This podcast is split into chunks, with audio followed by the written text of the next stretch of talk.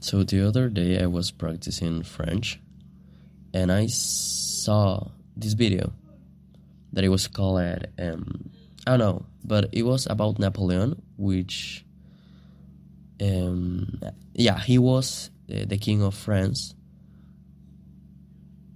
and he was like this um, public character, and he was so um, how to say it. He was very polemic. He was a man that make a lot of stuff, and when you make a lot of stuff, you have a lot of haters and a lot, a lot of lovers.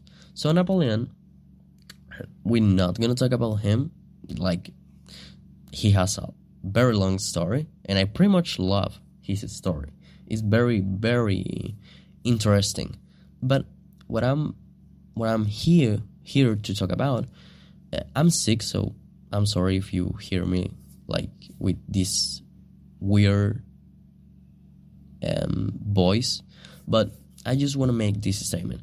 He said he said a, a phrase that is pretty much in, uh, incredible. That the wise people we always be looking for knowledge, and the and the fools will think that they already know, you know, and this is I'm sorry this is not like the very most accurate traduction, but I I am tra- like translated I translate like for French to Spanish and then Spanish to English, so it was pretty complicated for me to do it because it's all in my mind, so I have to like translate translate translated by my by myself.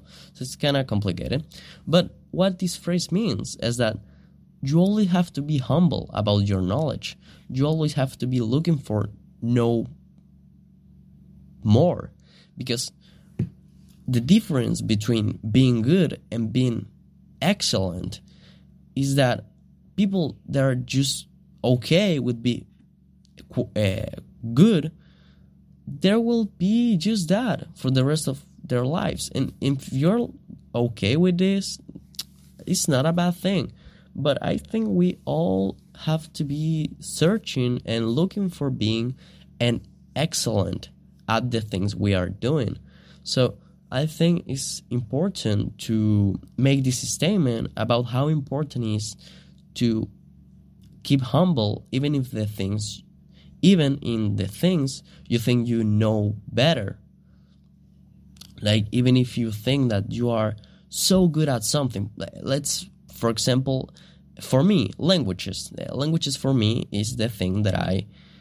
I think is my thing, you know. I, I already know four languages and and it is complicated, but I love learning the languages. So for me, that is like my thing. So sometimes I I am in this point when I say, yeah, I'm good at this, but I have to be better.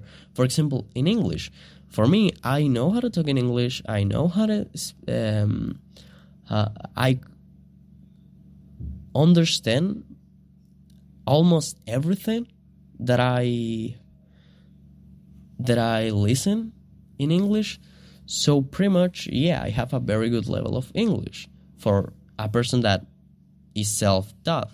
Self-taught, yeah. So, but as you can see, for my way of speaking, I need more and more practice because the difference between being good and being excellent is accepting that you don't know enough.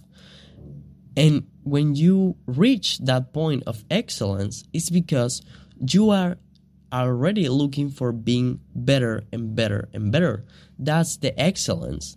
The excellence is not a point that you just get and then that's it. No, you get to excellence, and in excellence, it's just a day by day searching for being better.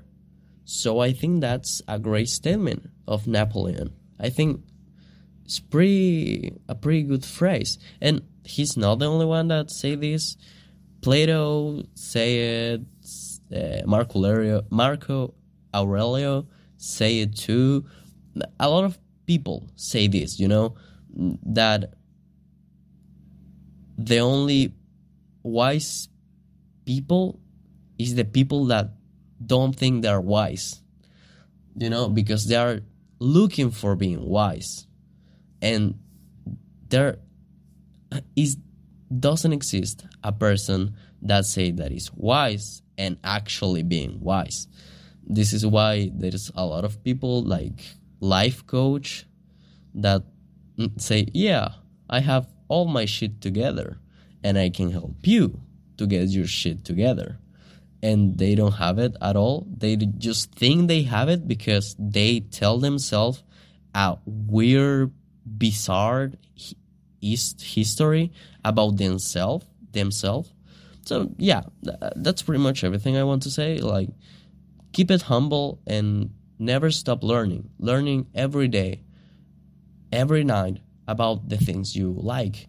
Or even if you don't like something learn something new. Maybe some weird fact you know to maybe say one day in the table like i don't know you're with your friends or with your girlfriend and you're like you know napoleon once said and you can be like the the weird guy that just uh, speak weird facts.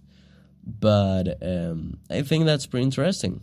That type of people is pretty interesting. Uh, so yeah that's that's about it